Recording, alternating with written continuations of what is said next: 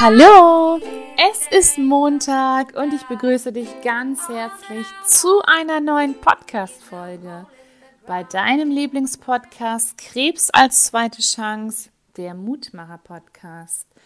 Es ist der Oktober und der Oktober bedeutet Brustkrebsmonat und deswegen habe ich mich entschieden, diesen Monat nur ganz, ganz wundervolle Power Ladies in mein Interview zu holen und es geht weiter mit der lieben Caro. Caroline Kottke. Caro ist eine unglaubliche Löwen-Power-Frau und ähm, kommt mit einer geballten Power an Positivität, Stärke und so viel Wissen und Expertisen über Ernährung, ähm, was sie sich angeeignet hat, was total schön ist. Sie hat ähm, die Diagnose Brustkrebs 2018 bekommen und war vorher in einem Job als Marketingmanagerin und ist von der Großstadt aufs Land gezogen und ist seitdem Ernährungscoach und teilt ihre Expertise und ihre persönliche Erfahrung in ihren Seminaren und auf ihren Social-Media-Kanälen, um anderen Menschen Mut zu machen und ihnen dabei zu helfen, langfristig gesund und gestärkt zu sein. Ich wünsche dir ganz, ganz viel Spaß bei diesem wundervollen Interview und freue mich schon auf dein Feedback. Lass es gerne da. Caro und ich würden uns sehr, sehr freuen darüber. Jetzt wünsche ich dir erstmal ganz viel Spaß und wir hören uns später. Bis dann. Ciao. Hi, ich bin, ich bin Caro und ähm, ja, ähm, ich bin Ernährungscoach, ähm, Brustkrebsaktivistin, Healthy Living Bloggerin und ich glaube, damit habe ich schon mal die wichtigsten Sachen abgedeckt. Also ich bin auf jeden Fall ähm, sehr vielseitig und ähm, habe sehr viele Herzensprojekte, die mir wichtig sind. Vor allem ist es aber eben wirklich das Thema Ernährung, aber auch ähm, genauso wie bei dir für das Thema Brustkrebs ähm, zu sensibilisieren, mehr Awareness zu schaffen. Da ich, ähm, ja, wir sind beide 2017 erkrankt. Ne? Ja. Nee, 2018. Du warst ein Jahr vor mir dran. Ich war 2018 und du 2017. Genau, obwohl ich jetzt 2018 in der Therapie war. Also ich habe, ja, also Dezember habe ich ja meine Chemotherapie bekommen, aber es war relativ parallel irgendwie ja. doch. Ähm, ja, und seitdem ist es mir natürlich auch ein Herzensanliegen, hier ein bisschen aufzuklären. Ähm, nimm die Leute so ein bisschen über Social Media mit auf meine Reise, denn angekommen, da wo ich irgendwann mal hin will, bin ich definitiv noch nicht, aber eben so wie bei dir ähm, war ja die Diagnose für mich ein Prozess, wo ich sehr viel verändert habe und ähm, immer noch viel am Verändern bin und gerade eben probiere, so meinen Weg zu finden. Deswegen ist es immer schön, wenn man sich mit Gleichgesinnten wie mit dir austauschen kann. Ja, total schön, das finde ich auch. Und ähm, magst du einfach mal nochmal an den Anfang gehen? Ähm, also als es zu der Diagnose kam, wie war das damals für dich? Ja, genau. Also meine Diagnose ähm, war damals ein Vollschock. Also ich habe so null damit gerechnet und das hat mich so ein bisschen komplett aus einem rausgeholt und ähm, ich habe auch wirklich, ehrlich gesagt, eine lange Weile erstmal dafür gebraucht, bis ich wirklich realisiert habe, was es auch eigentlich heißt. Mhm. Denn ich war einfach komplett in meiner eigenen Welt, meiner Arbeitswelt versunken, ähm, habe viel zu viel gearbeitet, habe meinen Job aber wirklich geliebt und ähm, kam da aus diesem ganzen gar nicht, aus diesem ganzen Strudel gar nicht mehr so raus. Habe dann nebenher äh, mitbekommen, also ich habe gerade einen neuen Job begonnen gehabt, weil ich wusste, okay, so mit dem alten Job geht's nicht weiter, ich brauche irgendwie was Neues, dann, also, dann muss eine Veränderung her. Und in meiner ersten Arbeitswoche im neuen Job habe ich ähm, ja, einen kleinen Knubbel in meiner Brust entdeckt, den ich auch am Anfang überhaupt nicht ernst genommen habe ähm, sondern ähm, mein Freund hat ihn ernster genommen als ich selbst und ähm, hat dann, nachdem der nach einem Monat eben immer noch nicht verschwunden war und ich ja noch dachte, naja, es ist hormonell bedingt, das geht bestimmt wieder weg und mir überhaupt nichts bei gedacht habe, hat er gesagt, naja, geh mal ähm, zur Frauenärztin, lass das nochmal abchecken und ähm, dann ging das irgendwie ganz schnell, also von einem Arzt zum nächsten und auf einmal sitzt du da und der Arzt ähm, sitzt vor dir und er probiert dir zu erklären, dass du ähm, wirklich eine sehr, sehr ernste Krankheit hast. Und ähm, ja, das war für mich erstmal so. Dich unterbrochen. Ähm, wo waren wir stehen geblieben? Genau, ich glaube, ähm, Diagnose ja. und dass ich es damals erstmal nicht ernst genommen habe und ein bisschen brauchte, bis ich realisiert habe, dass das wirklich ähm, ja jetzt nicht einfach nur mal ein Schnupfen ist, den der einen Monat wieder weggeht und ähm, sondern es war ja ja, also auf jeden Fall sehr, sehr hart und irgendwie aber auch ein sehr, sehr harter Weckruf, weil sich ja dadurch irgendwie am Ende sehr viel verändert hat, worüber ich ja dann, es ist immer so schwierig zu sagen, also ich würde jetzt niemals behaupten, dass ich dankbar für diese Diagnose bin, aber ähm, ich bin dankbar dafür, dass ich dadurch einfach mal die Perspektive meines Lebens irgendwie wechseln konnte, einfach mal ähm, mein Leben aus einer anderen Perspektive betrachtet habe und einfach mal umgedacht habe und einfach mal eine Pause einlegen konnte, um überhaupt zu definieren für mich, was mir eigentlich wirklich wichtig ist und ähm, wo mein Weg eigentlich hinführen soll und dass mein Leben eben nicht nur aus Arbeit bestehen soll. Absolut, genau. Und da sagst du ja auch was ganz Wahres. Ähm, ist es so gewesen, dass es bei euch in der Familie äh, schon mal Brustkrebs gab? Mhm.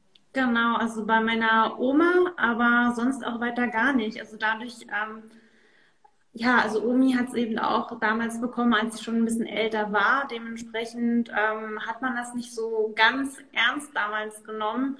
Und dann kam ja auch heraus, dass es eben wirklich genetisch bedingt ist. Und mhm. dann haben wir uns ja alle testen lassen. Und ja, auch meine Cousinen und Co haben eben die Genmutation, aber ähm, ich war die Jüngste sozusagen in der Reihe, aber ich war die Erste, die es bekommen hat.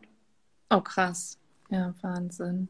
Und ähm, dann war ja auch der, wurdest du ja bestimmt auch gefragt, ob du Eizellen einfrieren lassen möchtest oder wie war das damals bei dir?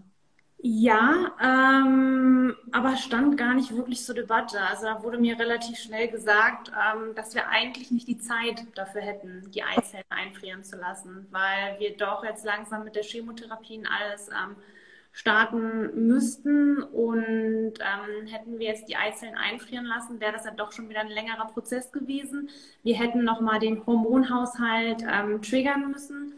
Und da hatte meine Ärztin Gott sei Dank damals schon gesagt, ja, ähm, da müssen wir auf jeden Fall beachten, es könnte natürlich auch ähm, kontraproduktiv sein. Mhm. Im Nachhinein kam ja auch heraus, dass mein ähm, Tumor eigentlich schon zu fast 100 Prozent Hormonrezeptor positiv war. Das heißt, hätten wir dann die Eizellen einfrieren lassen und ich hätte das da irgendwie alles nochmal gepusht, will ich nicht wissen, wie es dann ausgegangen wäre. Deswegen war es nachher auch wirklich eine ganz gute Entscheidung und ich bin froh, dass da die Ärztin mich ein bisschen an die Hand genommen hat. Aber ähm, war natürlich eben auch so ein Gespräch. Äh, sitzt du da rechts neben dir, dein Partner, links neben dir sogar meine Mama damals. Mhm. Und ähm, du musst irgendwie sofort eine Entscheidung treffen. Ähm, machen wir das jetzt, machen wir das nicht, weil du einfach nicht die Zeit hast. Ähm, zu entscheiden ähm, oder zu sagen, oh, ich möchte jetzt gerne noch mal eine Woche nachdenken. Du hast bei so einer Diagnose nicht irgendwie, ich denke jetzt mal eine Woche in Ruhe drüber nach. nee. ja. Krass, okay. Wie ging es dann weiter? Du hast dich relativ früh dann schon ähm, für eine Mastektomie entschieden oder war das ähm, später erst? Das war auch ähm, wieder so ein kleines Hin und Her, denn ähm, mein erster Arzt, bei dem ich war, ähm, wollte keine Mastektomie bei mir durchführen. Aber ähm, dadurch, dass ich mich dann eben auch informiert habe und geguckt habe, wie sind die Statistiken, ähm, war für mich klar, okay, also eine Mastektomie ist einfach die sicherste Seite und ich möchte das machen und ähm, hatte mir dann Gott sei Dank noch eine Zweitmeinung eingeholt. Und ähm, deswegen, mein erster Arzt hätte mich ähm, wahrscheinlich nur brusterhaltend operiert ähm, wäre auch schon wieder fatal gewesen, da ja auch bei der Mastektomie sogar noch Restzellen gefunden worden sind, oh, die ähm, dann wahrscheinlich, wenn wir es brusterhaltend operiert hätten, wahrscheinlich gar nicht entdeckt worden wären. Mhm. Und ähm, deswegen war das auf jeden Fall auch hier wieder, ich habe auf mein Bauchgefühl gehört und es war definitiv die richtige Entscheidung. Ähm, und ja, beim ja, Bauchgefühl und das war für mich irgendwie, als diese ganzen Zusammenhänge klar waren mit Hormone, dann ähm, die Genmutation, dass da, ja, war es für mich eigentlich eindeutig. Wow. Wahnsinn, ja. Wie ging es dann weiter? Ganz normal klassisches Prozedere, wahrscheinlich Chemotherapie und ähm, dann die Paklis hinterher, dann denke ich mal Bestrahlung und. Genau, ja. also die ähm, Mastektomie war ja wirklich erst nach der Chemotherapie. Ah, okay. Mhm. Also das war ja so rum. Bei mir war es eben nur sehr speziell, weil wir vor der Chemotherapie ähm, schon den Tumor rausoperiert haben. Ähm, deswegen, äh, mir ist irgendwie äh, alles ein alles gewesen und irgendwie überhaupt nicht nach Leitlinien. ähm, nee, ähm, weil bei mir das Problem war, dass ähm, bei der Stanzbiopsie der Tumor leider zerstochen worden ist. Ah, krass. Und deswegen wurde eh alles geändert. Also es war so ein richtiges Gefühlschaos, weil es auf einmal hieß, ja, nächste Woche ähm, kriegst du den Port rein, dann machen wir Chemotherapie. Ähm, und auf einmal kriege ich einen Anruf, oh nein, wir haben die Ergebnisse, ähm, wie wir gesehen haben, müssten wir erstmal sofort operieren und dann erst Chemotherapie. Okay. Weil das eben auch so komplett der seltene Fall. Also ich habe eigentlich noch von niemandem gehört, also falls doch irgendwann mal hier der, der zuhört und dabei ist, ähm, mich bitte mal kontaktieren, weil das würde mich interessieren, ähm, ob ich da wirklich, ähm, wirklich ein Einzelfall bin oder ob das schon öfter passiert ist, dass eben wirklich der Tumor durch die Stanzbiopsie zerstochen worden ist. Ich auch vorher noch nicht gehört, also. Mm -mm. irgendwie ich, ich weiß nicht, ob der Arzt da irgendwie was falsch gemacht hat oder ob es einfach ähm, Pech war. Ähm, man kann da natürlich immer diese ähm, Was wäre, wenn Frage stellen, aber es macht jetzt auch jetzt sowieso gar keinen Sinn mehr. Ähm, aber dadurch war eben eh alles ganz anders und deswegen konnte man ja auch während der Chemotherapie, wie bei vielen, gar nicht beobachten, ist der Tumor jetzt ähm, kleiner geworden ähm, oder ist er nicht kleiner geworden. Ähm, man musste eben einfach so komplett auf die Chemotherapie vertrauen. Das habe ich eben auch gemacht. Dachte dann ja auch so, hey, du machst jetzt deine sechs Monate Chemotherapie, schon auf der Arbeit Bescheid gegeben, hey, sechs Monate Chemo, danach bin ich wieder da. cool. so, so. Ich, ich weiß nicht, was mit mir damals ähm, los war, wie ich das einfach so, ich weiß ich nicht. Also man hat es dann, ich glaube, ich habe es einfach verdrängt.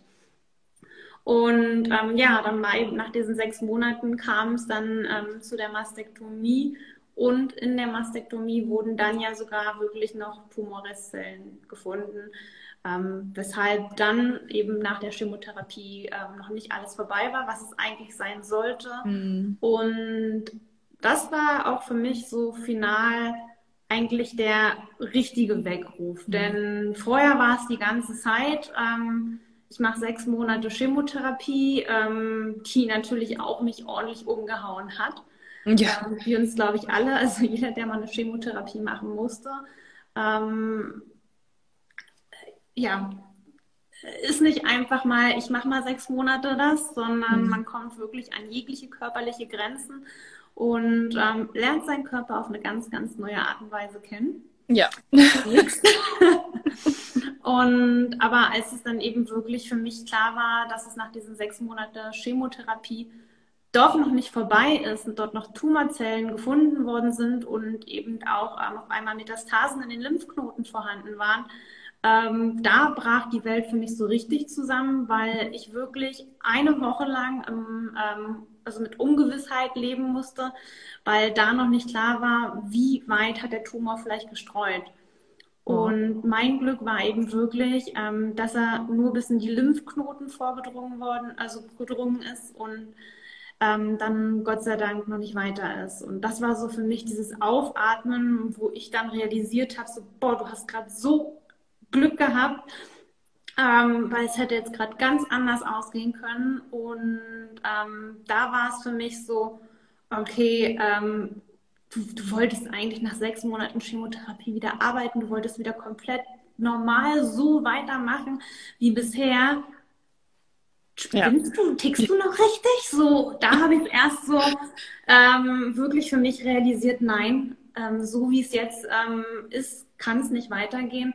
Und wenn du das jetzt hier wirklich schaffst, dann musst du wirklich was ändern. Mhm. Weil da waren wirklich, das war diese Woche, wo ich echt dachte, ähm, ich verbringe Weihnachten mit meinen Eltern im Hospiz. Also ich habe dann wirklich gedacht, so, ey, ich habe mein ganzes Leben irgendwie nochmal gesehen und habe gesehen, nee, das, das, das kann es noch nicht gewesen sein. Das darf es noch nicht gewesen sein. Und seitdem habe ich mir eben vorgenommen, okay, wenn es wirklich irgendwann mal dazu kommen sollte, dass mein Leben zu Ende geht, dann möchte ich stolz darauf zurückgucken können, möchte wissen, dass ich was bewegt habe, dass ich was vielleicht verändert habe. Ich möchte einfach stolz darauf zurückblicken können und eben so ganz, ganz viele Museumstage aneinandergereiht haben genau. und nicht nur einfach sagen können, hey, ich war erfolgreich im Job. Nee. Super. Wahnsinn. Also schon alleine das sind schon so unglaublich, ja, ähm, mutmachende Worte auch, was, wie du, ja, wie du das erzählt hast, deine Erfahrungen auch geteilt hast. Ähm, mich würde total gerne äh, interessieren, äh, wie es dann so weiterging. Also war das schon so der, schon der Wendepunkt, wo du gemerkt hast, okay, du musst, äh, ich muss jetzt was an meinem Leben ändern, damit ich ähm, mit die, dieser Diagnose umgehen kann, aber damit ich auch wieder gesund werde? Ja, also das war auf jeden Fall der Ursprung, mhm. ähm, weil da war dann auch der Punkt, wo ich ähm, gemerkt habe, es muss Veränderung her und ich musste auch irgendwie gerade mit klarkommen. Also das war auch der Punkt, wo ich mir dann ähm, wirklich psychologische Hilfe geholt habe. Auch wieder so ein Thema, wo man eigentlich nicht so gerne drüber spricht, mhm. aber ich finde, heutzutage nennt man das auch nicht Psychologe und Psychologin, sondern es ist einfach ein Coach, ein Life-Coach. Genau. Ähm, und das habe ich einfach gebraucht. Ähm, ein Gespräch mit jemand, ähm, mit jemandem, der einfach eine ganz, ganz andere Sicht hat. Jemand, der komplett unabhängig von allem ist der mir einfach die richtigen Fragen gestellt hat. Und ähm, das hat mir dann eben sehr, sehr geholfen, mit der ganzen Situation ähm, zurechtzukommen und eben so langsam meinen Weg zu finden. Und ähm, die hat mich dann auch ich überlege gerade, wie lange, also ein halbes Jahr, dreiviertel Jahr begleitet, bis ich dann wirklich irgendwann gesagt habe, nein, ich bin jetzt so weit, ähm, dass ich jetzt meinen eigenen Weg finden kann und wie ich ja anfänglich schon gesagt habe, also ich bin, bin irgendwie ja immer noch auf meinem Weg. Also ich mhm. weiß so ein bisschen, in welche Richtung es geht. Ich weiß, was mir wichtig ist. Aber ähm, ich merke eben wirklich jeden Monat, ähm, was da wirklich doch schon wieder so ein, so ein Prozess stattfindet. Und wenn ich mein Ich eben mit der vor, von vor vier Jahren vergleiche, ist es ein krasser Unterschied.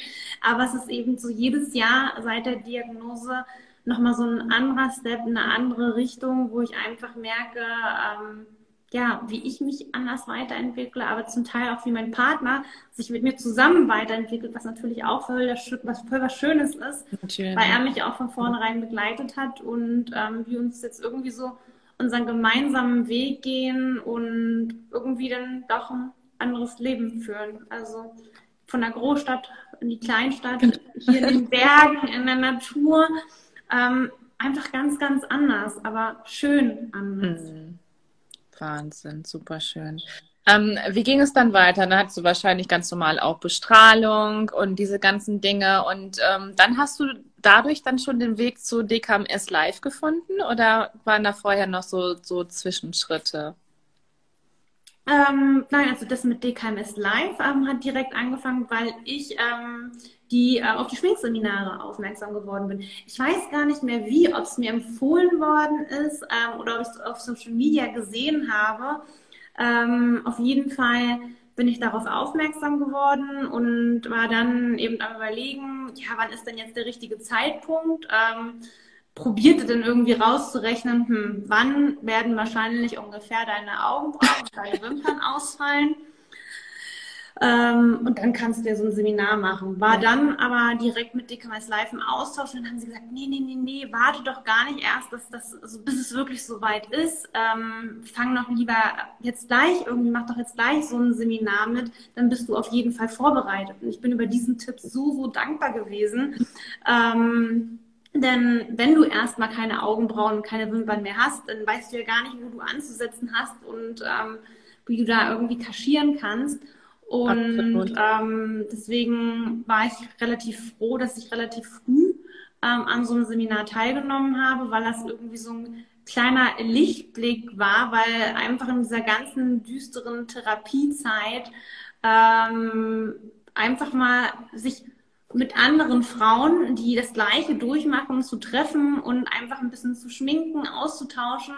Ähm, das war irgendwie ein total schöner Tag. Mhm. Und ähm, ja, da war für mich dann auch klar, dass ich das auf jeden Fall unterstützen möchte ähm, und ähm, habe auch meiner Community darauf aufmerksam gemacht.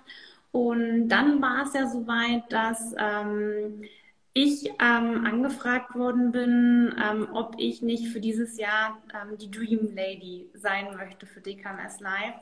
Und da habe ich dann eben ja noch viele weitere tolle Frauen kennengelernt, wie Marlene oder eben auch vor allem Ralisa, mit der ich ja jetzt immer noch stetig in Kontakt bin. Genau. Und mich einfach so freue, dass wir uns dadurch ähm, kennenlernen konnten. Und ähm, durfte eben da auf dem Dream Ball ähm, mit den anderen Mädels ja meine Geschichte erzählen.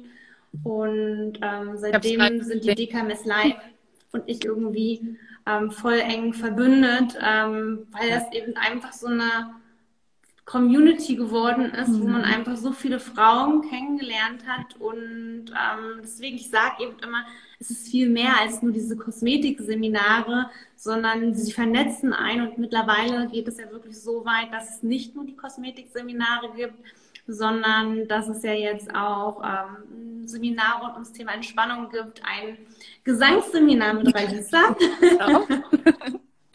Oder eben auch ein Fotografieseminar, also einfach die Welt mit mal anderen Augen zu sehen. Oder aber auch das Männerseminar fand ich eben ähm, richtig spannend. Ähm, denn auch ähm, Männer und Krebs werden ja auch immer wieder so ein bisschen nicht so ganz aktiv wahrgenommen. Also wir befinden uns eh mitten im Pink Oktober und ähm, ich habe es auch letztens wieder irgendwo gelesen, wo auch ein Mann gesagt hat, schön, dass es eben immer um die Frauen geht, aber auch Männer haben Krebs und ja. ähm, deswegen ist es schön, dass es auch dieses Thema wieder angegangen wird, denn ähm, daraufhin, also als ich auch von dem Seminar mitbekommen hatte und mich auch mit dem Seminarleiter unterhalten hatte, war das erste, was ich gemacht habe, meine, meinem Papa eine WhatsApp geschrieben, Papa, du, wann warst du denn eigentlich das letzte Mal ähm, ja, zur Vorsorge? Weil meine Genmutation ist zum Beispiel von meinem Vater vererbt worden. Ah, okay. Und damit hätte er ja zum Beispiel auch ein erhöhtes Risiko, ähm, Brustkrebs oder Prostatakrebs ja. zu bekommen. Und ähm, ja, da habe ich dann direkt mal nachgehakt und er hat einen Termin gemacht. Ach, super, perfekt. warst du schon vor deiner Diagnose so präsent auf Instagram oder ging das erst danach los oder während deiner, ähm, deiner Therapie? Hast du das so eine Art Tagebuch geführt? Wie war das? Ähm, ich war auch schon vorher auf Social Media unterwegs. Mhm. Also es war vorher alles so ähm, dieses klassische Klischee, Fashion, Beauty, Lifestyle, ähm, schönes Leben. ähm, nein, ich habe dann wirklich, ich habe das ähm, ein paar Jahre schon vorher mit Instagram die ganze Zeit gemacht, hatte eben einfach total Spaß daran, mich da eben auszutauschen und zu teilen. Hatte dann ähm, ein halbes Jahr vor der Diagnose meinen Blog gelauncht und ähm, das war dann eben zu der Zeit eigentlich so voll mein Herzensprojekt und ähm, dann wusste ich eben, puh, äh, ja, mit der Diagnose kannst du das dann ja mit Instagram und deinem Blog eigentlich vergessen. Mhm. Und dann kam aber diese Wende, wo ich dann dachte so, nee, warum solltest du es eigentlich vergessen? Also genau. eigentlich kannst du doch genau die Reichweite, die du schon genutzt, also die du dir aufgebaut hast, doch nutzen, um ähm, genau über dieses Thema zu sprechen und das irgendwie auch einfach ähm, herauszuschreien. Also es war für mich auch irgendwie ganz gut, ähm, weil es mir eigentlich auch einfacher fällt, ähm, Worte zu schreiben, also alles schriftlich niederzuschreiben, als so zu quatschen, mm. weil ich keinen Punkt und Komma kenne. Also jeder, der hier gerade zuhört, merkt das wahrscheinlich auch, dass die labert und labert und labert und ich schaffe es eben, wenn ich schreibe, mehr auf den Punkt zu kommen. Und ähm, so habe ich eben wirklich angefangen, dieses Brustkrebstagebuch zu führen und mir alles von der Seele zu schreiben und das dann gleichzeitig geteilt und ähm, so habe ich mir was Gutes getan, indem ich einfach alles losgeworden bin und das irgendwie auch ähm, psychologisch für mich ganz, ganz toll war. Aber auf der anderen Seite ähm, konnte ich nachher damit ähm, Leuten helfen, die das Gleiche durchmachen. Ähm, weil die wussten, sie sind nicht allein und ähm, haben vielleicht auch irgendwie Tipps mitnehmen können. Und so ist es eben immer noch. Also ähm, auch wenn das Brustkrebstagebuch jetzt schon ein bisschen älter ist, ist es ja immer noch total relevant.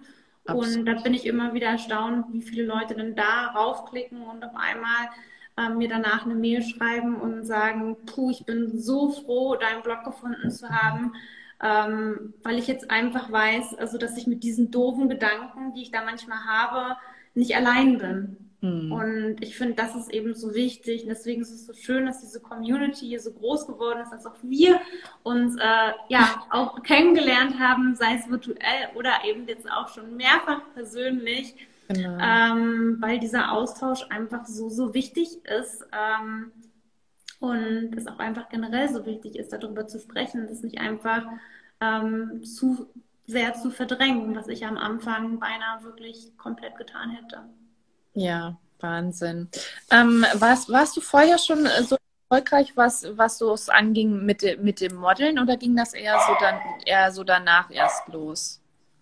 Ähm, auch da war ich vorher schon ähm, ja, tätig. Also ich habe sozusagen, ich bin damals mit Anfang, nee, Anfang 20, mit 19 bin ich nach Hamburg gezogen für meine Ausbildung damals noch und ähm, habe dann eben nebenbei so ein bisschen ähm, schon damit angefangen gehabt und habe das dann eben immer so ein bisschen aus Spaß an der Sache als Nebenjob gesehen. Hatte einfach Spaß daran und ähm, bin jetzt eben froh, dass ich das jetzt mittlerweile da nach wie vor auch ein bisschen noch fortführen kann nur eben nicht mehr mit meinen langen blonden Haaren, sondern ähm, mit den kurzen Haaren, jetzt mit meiner neuen Persönlichkeit sozusagen.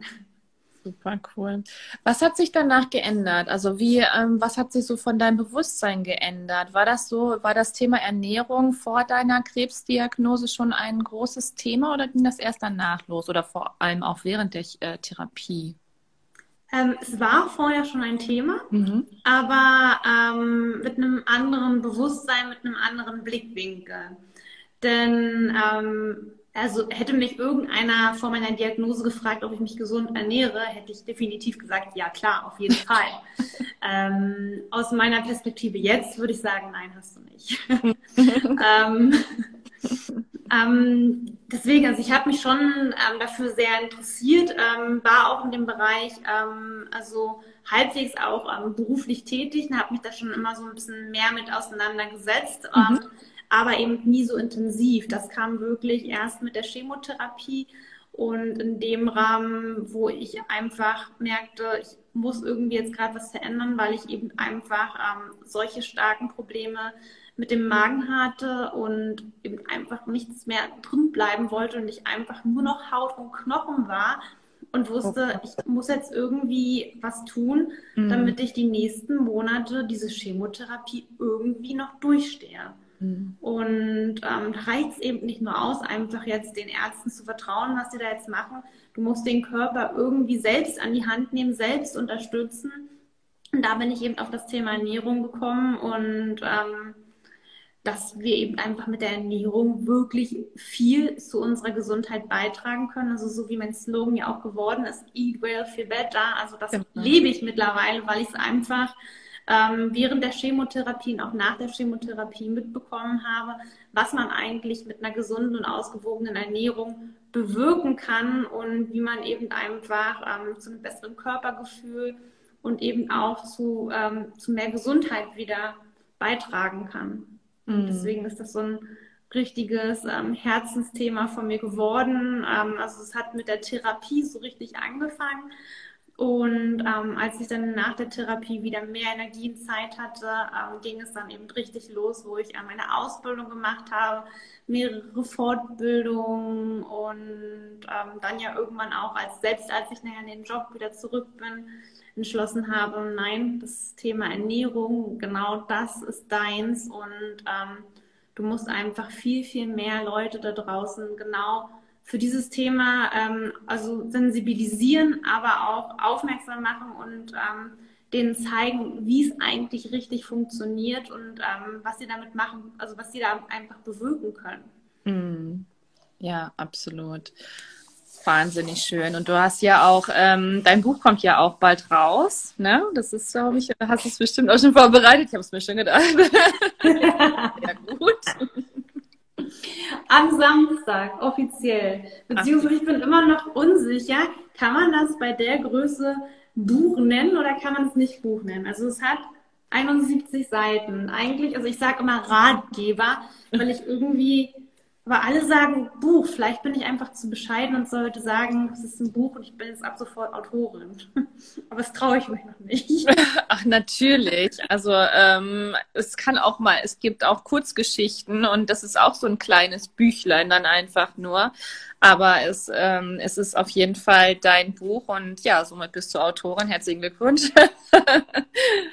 und ähm, ich bin schon ganz gespannt und ich durfte da ja auch ähm, schon ein bisschen was letztes Jahr auf der YesCon ja auch schon drüber erfahren, dann eben auch über ähm, ja dieses Thema dann auch und ähm, ja, wie wichtig das auch ist und vor allem das auch, weil ich, das ist auch ein ganz äh, wichtiges Thema, was du ja auch sagst, gerade dieses Krankenhausessen, ähm, wie das mittlerweile ja hm, furchtbar ist und äh, wie man das dann eben auch damit dann vielleicht auch ein bisschen ähm, ja ändern kann und äh, dadurch dann auch so einen Anreiz dann gibt, dann ähm, da gerade für ja, also da gibt es eben so, so viele Ansatzpunkte. Also gerade Krankenhausessen oder ich habe jetzt die Woche erst wieder ähm, von der Followerin ähm, Bilder geschickt bekommen aus ihrer Reha-Klinik, wo man sich denkt, so, mm. kann doch nicht, es kann doch nicht sein, dass man als Mensch dort hingeschickt wird, um wieder fit und gesund zu werden und dann einfach nur, ja, nur, ja, also nur Kost bekommt, die null Nährstoffe besitzen, also den Körper null stärken, sondern eigentlich eher noch überlasten und überfordern. Also, weißt du, da kommst du eben wieder und bist eigentlich noch geschwächter als vorher körperlich. Und es mhm. geht eben einfach darum, dass man da einfach ähm, wirklich den Körper ähm, stärkt, damit es ihm besser geht, ihn mit Nährstoffen versorgt, damit die Organe, die Zellen wieder funktionieren können. Und das ist eben bei Reha, Krankenhäusern, ähm, fängt ja allein schon in den Schulen und in der Kita an. Mhm. Ähm, wo einfach dieses generelle Bewusstsein ähm, fehlt. Oder wenn wir auch uns die Fernsehsendungen, die Kochshows angucken, warum wird da nicht einfach mal über Alternativen ähm, zum Zucker gesprochen. Also warum kann man nicht einfach mal irgendwie statt Zucker Honig verwenden, Kokosblütenzucker, Agavendicksaft? Es gibt da jetzt so viel, was man einfach kennt, aber es gibt einfach diese ganzen Themen, die noch gar nicht so groß ähm, mit aufgenommen werden, nicht thematisiert werden. Also selbst jetzt auch in der Politik im Wahlkampf zum Thema Ernährung habe ich nicht viel mitbekommen, was ich einfach sehr, sehr schade finde weil ich denke, dass da gerade in Bezug auf unsere Gesundheit sehr, sehr viel Potenzial hinterhängt. Ja. Und das ist eben so meine Mission, meine Vision geworden. Ähm, ich kann die Welt von heute auf morgen ändern, aber ähm, solange ich lebe, möchte ich die Leute eben dahingehend ein bisschen wachrütteln und hoffe, dass ich da eben einfach ein, ja, dass ich schaffe, Leute zum Umdenken zu bewegen und dass sich da vielleicht auch irgendwie mal ein bisschen was verändert, der Blickwinkel. Mhm. Ähm, ich würde noch ganz gerne noch mal ein bisschen zurückgehen und zwar, wie hast du dir Ich schweife immer ab. Ja, ich hole dich wieder zurück, kein Problem. Sehr gut. Ähm, wie hast du dir damals die Kraft geholt? Also auch sei es in den Chemotherapien oder auch ähm, hinterher. Wo waren so deine Kraftquellen? Dein Mann war ja wahrscheinlich deine Kraftquelle, denke ich mal. Aber gab es so bestimmte ähm, Rituale, Dinge, was du damals neu entdeckt hast für dich? Nein, damals noch nicht. Also das mhm. ähm, kommt jetzt, ähm, kam jetzt erst so im Nachhinein, dass ich jetzt immer mehr so Punkte, also auch ähm, wie ich jetzt eben so Themen wie Yoga oder Meditation jetzt erst für mich entdeckt habe, weil während der Chemotherapie war ich noch nicht so weit und auch in der mhm. Reha-Klinik, wo all das angeboten worden ist, wo ich mir denke, warum hast du das nicht alles richtig angenommen und wahrgenommen? Ähm, da war ich noch nicht so weit, weil ich mhm. einfach mich da noch nicht so ganz mit identifizieren konnte aber ähm, kommt eben peu à peu. Nur ähm, was mir wirklich in der Therapiezeit geholfen hat, war eben wirklich, ähm, ja, einfach wirklich dieses Gefühl, du bist nicht allein, dass ich wirklich wusste, ich habe meinen Partner, ähm, der an meiner Seite ist. Ich habe meine Familie, meine Freunde, ich habe Leute, die mich auffangen. Aber es war eben vor allem wirklich diese Community hier bei Instagram, die mich gestärkt hat. Also dieser ganze Austausch, ähm, schön und gut, wenn wirklich Familie, Freunde und Partner da, für einen da sind. Aber ja. die haben es nicht durchgemacht. Die können es nicht eins zu eins nachvollziehen, wie es dir gerade geht. Und du kannst es auch nicht in Worte ähm, fassen. Das kann nur ein Mensch, der ähm, gerade das Gleiche wie du auch durchmachst. Und ja. deswegen war es so wertvoll, sich mit anderen auszutauschen. Und das war eben aber auch so, davon habe ich einfach Kraft getankt. Ähm, und für mich war das eben auch, also ich wollte ja die ganze Zeit ähm, hier auf Instagram auch weiter Mut machen. Und deswegen war es für mich klar, also du kannst jetzt nicht aufgeben und auch an solchen Tagen, wo es mir richtig, richtig schlecht ging und ich nicht wusste, wie es weitergehen sollte, wie ich überhaupt aufstehen sollte, wusste ich so, nee, da draußen schauen die ja bei Instagram Leute zu mhm. und ähm, die wollen wissen, wie deine Geschichte weitergeht und ja. du möchtest den Leuten zeigen, dass diese ganze Geschichte positiv ausgeht. Deswegen musst du jetzt deinen Arsch hochbewegen und du musst jetzt kämpfen und du musst es jetzt zeigen, weil im Endeffekt habe ich nicht nur für mich und meine Familie, Freunde und Co. gekämpft, sondern auch wirklich ähm, für all diese Menschen da draußen, die ähm, mich auf einmal auf meiner Reise verfolgt haben. Und eben jetzt immer noch auf meiner Reise verfolgen, was irgendwie voll schön ist, ja. weil man da einfach so ein bisschen ähm, gestärkt wird, wenn man einfach da so, so viele tolle Menschen, die einfach ähm, so viele Ansichten oder auch Perspektiven mit einem teilen, hinter einem stehen und ähm, man einfach eben so eine große Gemeinschaft irgendwie ist. Oh, super schön. Ja, also das kann ich auch nur bestätigen und das ist definitiv auch so. Also ich glaube, Instagram hat sich in den letzten Jahren auch wirklich geändert, auch was das Bewusstsein angeht. Klar gibt es noch Fashion-Blogger und Lifestyle und was weiß ich nicht alles. Ist ja auch gut so. Ich lasse mich da sehr, sehr gerne inspirieren. Also deswegen sollte das jetzt vorhin nicht irgendwie abwertend ähm, gewesen sein. ähm, aber davon gibt es eben einfach ähm, wie Sand am Meer. Genau, richtig. Und diesen, ähm, diesen Mut auch zu haben, gerade was das Bloggen angeht und was eben auch dieses, ja, dieses Mutmachen angeht, dann auch für, für diejenigen, die eben genau in dieser Situation sind, die in den Chemotherapien sind und alles. Es ist so wichtig, dass es Menschen gibt wie dich, ähm, die dann eben auch vorangehen und sagen, hey, ich bin da auch durchgegangen, du schaffst es auch dann. Und äh, das ist so, so wertvoll dann eben auch. Und ähm, ich glaube, dass sich das wirklich in den letzten Jahren, also ich kann ja nur von 2018 sprechen, vorher hat mich das Thema ja auch noch gar nicht so, ähm, ja, ich bin noch nicht interessiert, würde ich sagen. Ähm, aber danach, das war wirklich, also da konnte man sich unglaublich viel Kraft ziehen und ähm, ja, heutzutage ist es ein Instagram-Medium und ähm, aber so wertvoll. Und ja, wie du auch sagst, was da für Freundschaften entstehen, für tiefgründige Freundschaften eben auch. Ne? Also das ist ähm, Wahnsinn. Also, und dass man überhaupt, überhaupt mit welchen Themen man einfach mit den Leuten dort sprechen kann. Und ja. ähm, man kann eben wirklich, also ja, das ist es eben. Aber ja. auch wirklich wie du auch gerade meintest, diesen Mut zu fassen und das überhaupt erstmal öffentlich zu machen. Ja. Und ich glaube, das ist irgendwie so ein Prozess, wo viele sich vielleicht einfach noch nicht trauen, aber genau. genau das ist eben so wichtig, weil was hast du denn am Ende zu verlieren? Weil ich eben am Anfang auch, es war für mich auch eine große Herausforderung, damals in dem Jahr überhaupt meinen Blog zu veröffentlichen, weil ich eigentlich schon früher immer total gern geschrieben habe, auch damals schon zu Schulzeiten. Also ich weiß, ich hatte irgendwann mal ähm, so eine, wie hieß das denn damals noch? Ähm, doch, es gab noch so Host-Anbieter, ich weiß nicht mehr, wie es hieß. Also ich dachte, mm. mir fällt es gerade noch mal ein, aber irgendwas mit B.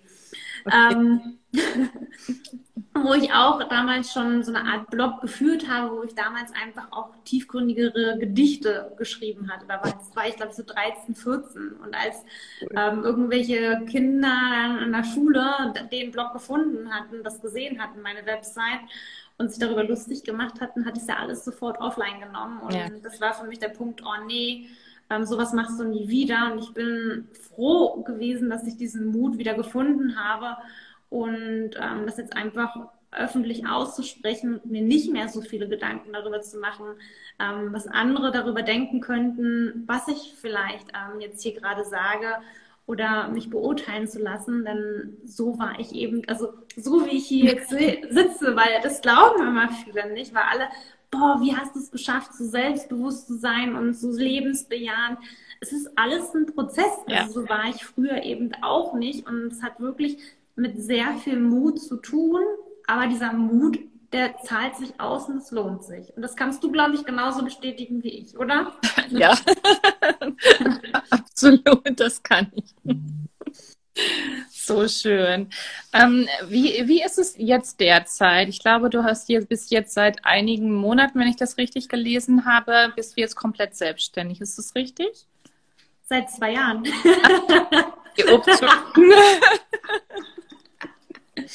ähm, also es sind jetzt wirklich in dem Monat genau zwei Jahre. Mhm. Und ähm, als ich das letztens realisiert habe und eben mit Georg, also mit meinem Partner darüber gesprochen habe, äh, war ich auch so krass, oder?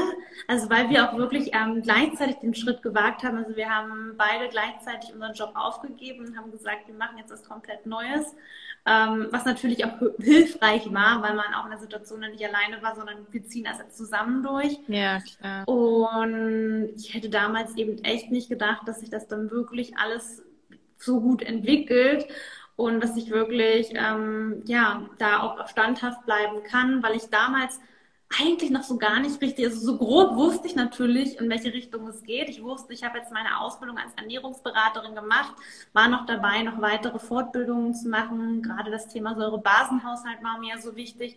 Und ich wusste so grob, wo der Weg hingehen sollte, habe so eine kleine Vision gehabt, aber ähm, hatte jetzt nicht so den perfekten Jahresplan, was ich genau wann erreicht haben möchte. Ähm, und das Krasse war, dass es wirklich von Monat zu Monat, ähm, ich habe die Dinge auf mich zukommen lassen und sie kamen auf mich zu. Und es hat sich irgendwie immer wieder so schön entwickelt, dass dann wirklich irgendwelche Projekte nach dem nächsten kamen und ähm, ich eben immer mehr, ja, weiter darin komme, wirklich meine ganzen Herzensprojekte zusammenzupacken und da verfügbar zu machen für ganz, ganz viele Leute, wie eben jetzt wirklich den Ernährungsratgeber ähm, für Krebspatienten, Patientinnen, ähm, wo ich einfach weiß, dass ich da jetzt helfen kann und mhm. dass ich damit irgendwie ähm, ja einfach Menschen, denen es gerade nicht gut geht und die ähm, vielleicht auch einfach in dieser ganzen Ernährungswelt überfordert sind, weil man kriegt ja so viele Tipps, ähm, dass die einfach kompakt alles, also eben einfach meinen Kopf in einem so einen Ratgeber haben und ähm, damit einfach helfen kann. Das ist eben einfach so dieses schöne Gefühl zu wissen, dass man etwas verändern kann, mhm. helfen kann und ähm, vor allem, wenn man den auch wiedergespiegelt bekommt bei Instagram, ähm, dass man Leute vielleicht zu einer gesunden Ernährung bewegt hat, dazu bewegt hat, dass sie ihre Diagnose öffentlich gemacht haben, ähm, dass man einfach den Leuten Mut macht, und ähm, schafft, anderen Menschen zu helfen und ähm, das eben meinen Job nennen zu können. Dafür bin ich einfach total dankbar. Ja, super schön. Ja, und da sagst du auch was ganz Wahres. Also ich glaube, dass du, ähm, ich verstehe mich da nicht falsch, aber dass du wahrscheinlich vor der Diagnose noch gar nicht so weit war, wie, ähm, wie du es jetzt bist, dann eben von deinem, von dem Mindset her alleine, oder? Nee, also ich, ich wusste nicht, wo der Weg hinführt, ähm, beziehungsweise ich war eigentlich total fremdgesteuert, denn mhm. ähm, ich wollte das machen, was die Gesellschaft von einem erwartet, was die mhm. Leute von einem erwarten. Ähm, ich wollte es allen zeigen, aber ähm, ich wollte es allen beweisen, hey, ähm, ich habe mir das und das vorgenommen, ich schaff's. Ähm, wollte unbedingt eben ähm, im Job eine Herrn Führungsposition haben, ähm, wahrscheinlich hätte ich sie jetzt auch mittlerweile gehabt, aber um ehrlich zu sein, also wäre ich damit jetzt glücklich gewesen, irgendwo in einem Unternehmen zu gewesen zu sein, diese Führungsposition zu haben, wahrscheinlich, also wer weiß, also hätte ich nicht die Diagnose Brustkrebs bekommen, hätte ich vielleicht einen Burnout bekommen. Ja. Weil ich einfach immer wieder weiter und ähm, ja, vielleicht auch einfach nicht genügend an mich gedacht habe. Mhm. Und ähm, das habe ich eben einfach gelernt. Ähm, wirklich mehr auf mich und meinen Körper zu hören, ein Bewusstsein für den Körper zu entwickeln und ähm, vielleicht auch einfach mal ein Stück weit egoistisch zu sein, mal an sich zu denken. Ja. Ähm, klingt manchmal eben einfach so blöd, aber nee. ist so, so wichtig, dass ja, ähm, dann an man, die ja, mhm. dass man erst zuerst kommt und ähm, man stellt eben immer so viel, also so viel anderes davor, ähm, vor seinem eigenen Wohlergehen und das ist eben immer noch so diese Krux, diese Balance, ähm, ja. sich selbst zu finden. Das habe ich auch wieder in den letzten Wochen gemerkt, weil ich momentan ähm, gerade einfach schon wieder so viele Ideen und alles im Kopf habe und so viel gerade machen möchte. Und gerade jetzt im Brustkrebsmonat Oktober möchte ich natürlich auch irgendwie das echt nutzen. Also da bin ich voll froh und dankbar, dass zum Beispiel jetzt ähm, gerade voll viele Interviewanfragen kommen. Klar. Und ähm, die ich eben nicht nutzen möchte, um, wow, ich kann reichweitig sehen und gesehen werden, sondern die ich einfach, ja, es wird einem ja immer noch unterstellt. Ja, ich Wo ich mir denke, so, ja, aber was, was, was habe ich davon? Wow, schön.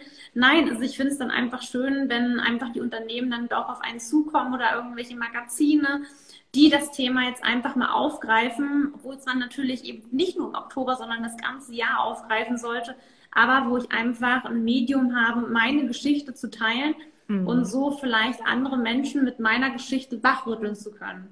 Und ähm, ja. Super schön. Das hast du ja auch gerade getan mit der C&A-Kampagne, wir alle. Und in der Grazia warst du, glaube ich, auch. Ich habe ein bisschen recherchiert. war die Grazia, glaube ich, oder? Genau, es war die Grazia. Genau, dabei habe ich nämlich ein Podcast-Interview gegeben. Das war auch außerhalb des Pink Oktobers, muss man noch dazu sagen. Okay. ähm, mit Vivian Gebhardt haben wir ähm, über das Thema gesprochen. Und da war ich eben auch total froh, dass ich eben so die Möglichkeit habe, ähm, über solch eine Plattform ähm, wirklich möglichst viele Menschen zu erreichen, die vielleicht ja. auch einfach dieses Thema überhaupt nicht auf dem Schirm haben und sich denken, wow, die junge Frau hatte mhm. Brustkrebs und das und das ist ihr passiert, die sich vielleicht auch einfach mit meiner alten Story identifizieren können und mhm. daraus vielleicht lernen und nicht in die Situation kommen, in die ich am Ende gekommen bin. Die vielleicht auch einfach mal vorher schaffen, mal durchzuatmen, mhm. eine Pause zu machen und zu sagen, hey, halt, stopp, die hat vollkommen recht, so wie es gerade ist, geht es nicht weiter. Vielleicht sollte ich jetzt schon was verändern, bevor irgendwie, ja, was anderes kommt. Mhm. Ja, und da sagst du eben auch so was Wahres. Du hast ja auch eben noch gesagt, wenn es jetzt nicht der Brustkrebs gewesen wäre, wärst du wahrscheinlich an einem Burnout erkrankt. Und das ist eben, ja, was man daraus lernen kann dann eben. Auch es muss nicht letztendlich Brustkrebs sein. Es kann auch ja. jegliche andere Diagnose sein. Aber ähm, dein Körper hat dir wahrscheinlich so viele Warnsignale gekriegt und du hast immer alles schön ignoriert und einfach in die Schublade ja. gesteckt. Ja, also am Ende wäre es ja auch so gewesen durch diese Genmutation. Die Wahrscheinlichkeit, dass ich irgendwann Brustkrebs bekommen hätte, wäre eh gegeben gewesen. Und mhm. ähm, was mir eben auch immer wieder wichtig ist, ist ja auch zu sagen, ähm, dass ich jetzt, ähm, ja, dass nicht jeder vielleicht ähm, selbst dafür verantwortlich ist. Also manchmal klingt es eben so, als wenn ich selbst daran schuld wäre, dass ich diese Krankheit bekommen habe. Keiner ist daran schuld und keiner hat selbst das so hingeführt. Aber ich bin eben der Meinung, dass ich ähm, es irgendwann sicher bekommen hätte, aber dass ich es auf jeden Fall begünstigt habe, dass ich es so früh bekommen habe, weil mein Körper einfach in der kompletten Ausnahmesituation war und ähm, komplett überfordert war und einfach gar nicht mehr einwandfrei funktionieren konnte. Mm, ja, richtig. Wahnsinn. Ja, also wir quatschen hier schon fast 50 Minuten. Ich bin schon total baff und. ich glaube, wir könnten eben auch wirklich Ewigkeiten sprechen. Also auch deine ganze Geschichte finde ich einfach so ähm, bemerkenswert und was du eben daraus gemacht hast und ähm, wie du dich entwickelt hast. Deswegen, ich finde es immer spannend so zu, zu verfolgen und deswegen finde ich es einfach toll, wenn man eben merkt, ähm, wie man einfach so viele Parallelen auf einmal hat. Ja, das ist ähm, genau, das ist ja auch so schön. Also danke auf jeden Fall auch dafür, für deine Worte. Und ähm, ja, es ist so wichtig. Es ist so wichtig, dann eben auch Bewusstsein zu schaffen und aber auch zu sagen, ähm, klar, es ist scheiße, wenn man Krebs bekommt, keine Frage. Ähm, aber was man daraus macht und wo man denn eben den Fokus hinlegt, dann auch, ne, das ist eben das Wichtige. Und es ist nicht alles, ähm, ja, nicht alles Scheiße, was äh, durch den Krebs passiert, denn dadurch können dann eben auch ganz wundervolle Dinge passieren, wie jetzt die Begegnung zwischen uns, die ähm, Dekram is live, Yes We Cancer, Lebensheldin und diese ganzen äh, Dinge, die da unter, die danach dann einfach passieren. Also ich hatte mich gestern noch unterhalten mit der mit der Claudia, wo ich gestern das Interview mitgeführt habe und ähm, also ich bin mir ziemlich sicher, dass ich diese Begegnungen, diese tiefsinnigen Begegnungen mit, mit dir, mit anderen ähm, wundervollen, betroffenen ähm, Frauen nicht gehabt hätte vor meiner Diagnose. Also definitiv nein. Wie siehst du das? Ups, ist sie rausgegangen. Das weiß ich jetzt nicht, was da jetzt passiert ist. Ich hoffe mal, dass sie gleich wiederkommt. Vielleicht war es der Akku oder der. Ähm ich gucke mal, ob ich sie wieder reinholen kann. Äh, so sollte das eigentlich nicht sein.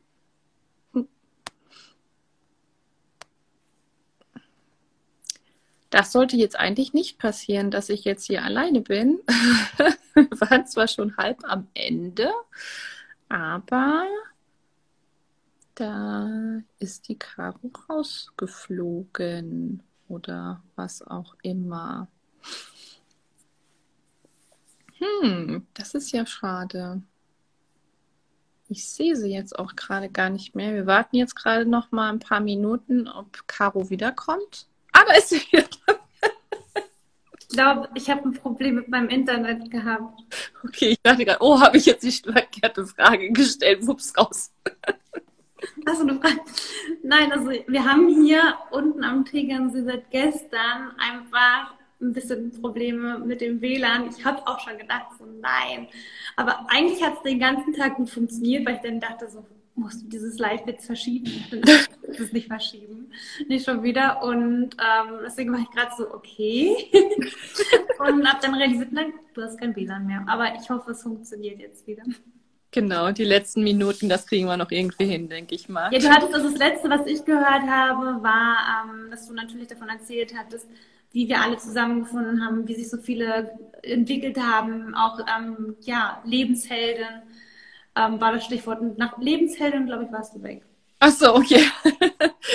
Ich hatte gesagt, ähm, was sich so für tiefsinnige Freundschaften entwickelt haben und gerade durch dieses äh, Thema Krebs, dieses Bewusstsein, ähm, dass es mir so ergangen ist, dass ich vor der Diagnose nicht diese intensiven Freundschaften hatten oder Begegnungen hatte, wie ich es jetzt habe. Ob dir das auch so geht?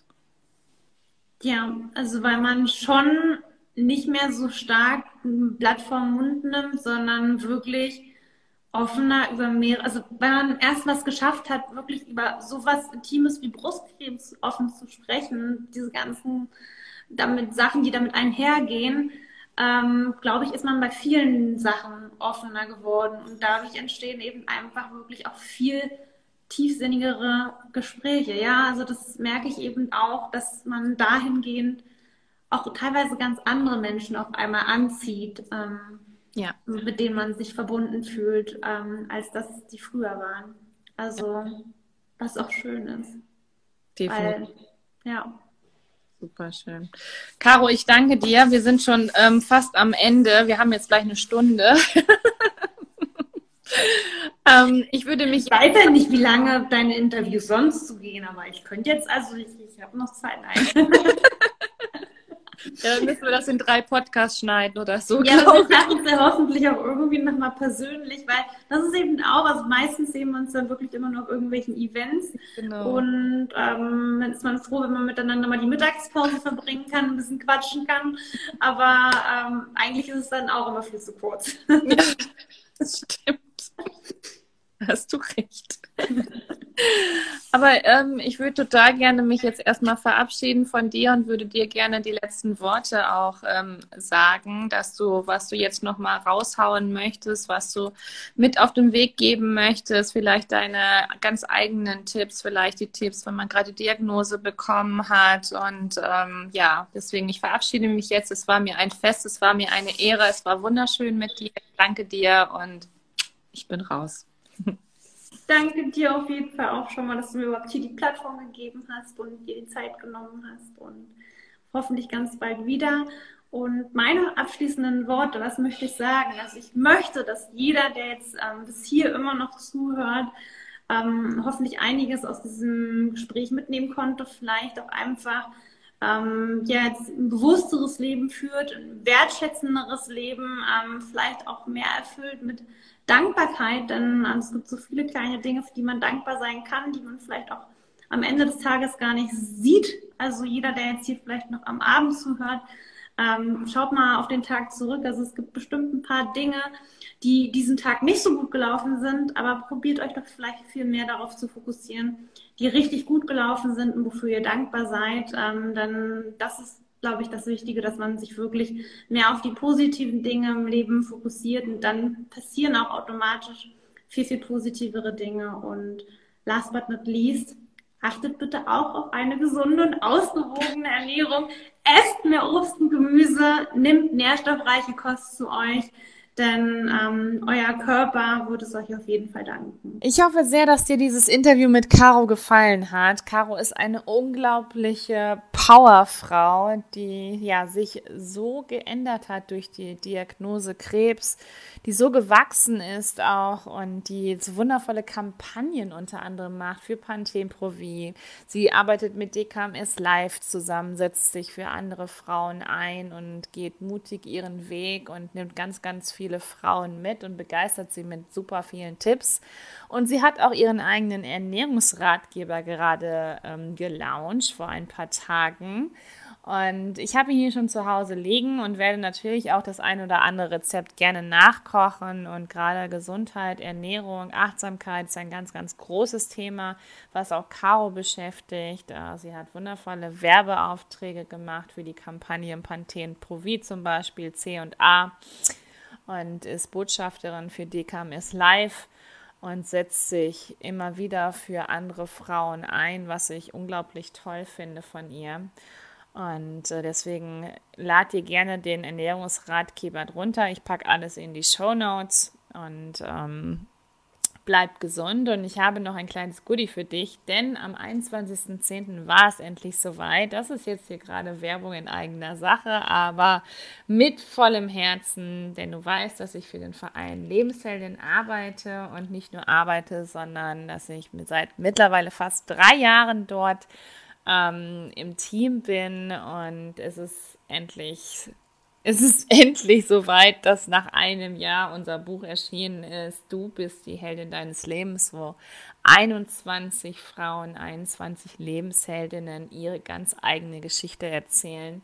Und das Wunderschöne ist, ähm, wir haben es durch so viele Sponsoren geschafft, dass jede betroffene Frau ein Exemplar kostenlos erhalten darf, wenn sie die Diagnose in den letzten zwölf Monaten erhalten hat. Und ich habe dieses Buch in den Händen seit Donnerstag und ich bin unendlich dankbar, stolz und ähm, ich möchte jedem dieses Buch ans Herz legen. Es sollte überall ausgelegt werden und ähm, ich hoffe sehr, dass du uns hilfst äh, mit, äh, mit einem Kauf, mit einer Weiterempfehlung, mit Weiterempfehlung bei Ärzten, in Krankenhäusern, aber auch in deinen Buchläden und ähm, über Social Media, dass du uns hilfst, diese, ja, diese Nachricht weiterzuleiten und dass ganz viele Frauen dieses Buch erhalten. Denn unsere Vision ist es, dass 70.000 Frauen in Deutschland, die jährlich an Brustkrebs erkranken, dieses Buch in den Händen halten.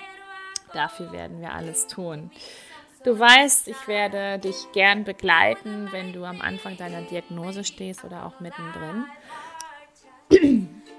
Und ich freue mich sehr, wenn du dich bei mir meldest. Hab einen wunderschönen Tag. Alles, alles Liebe, deine Kendra.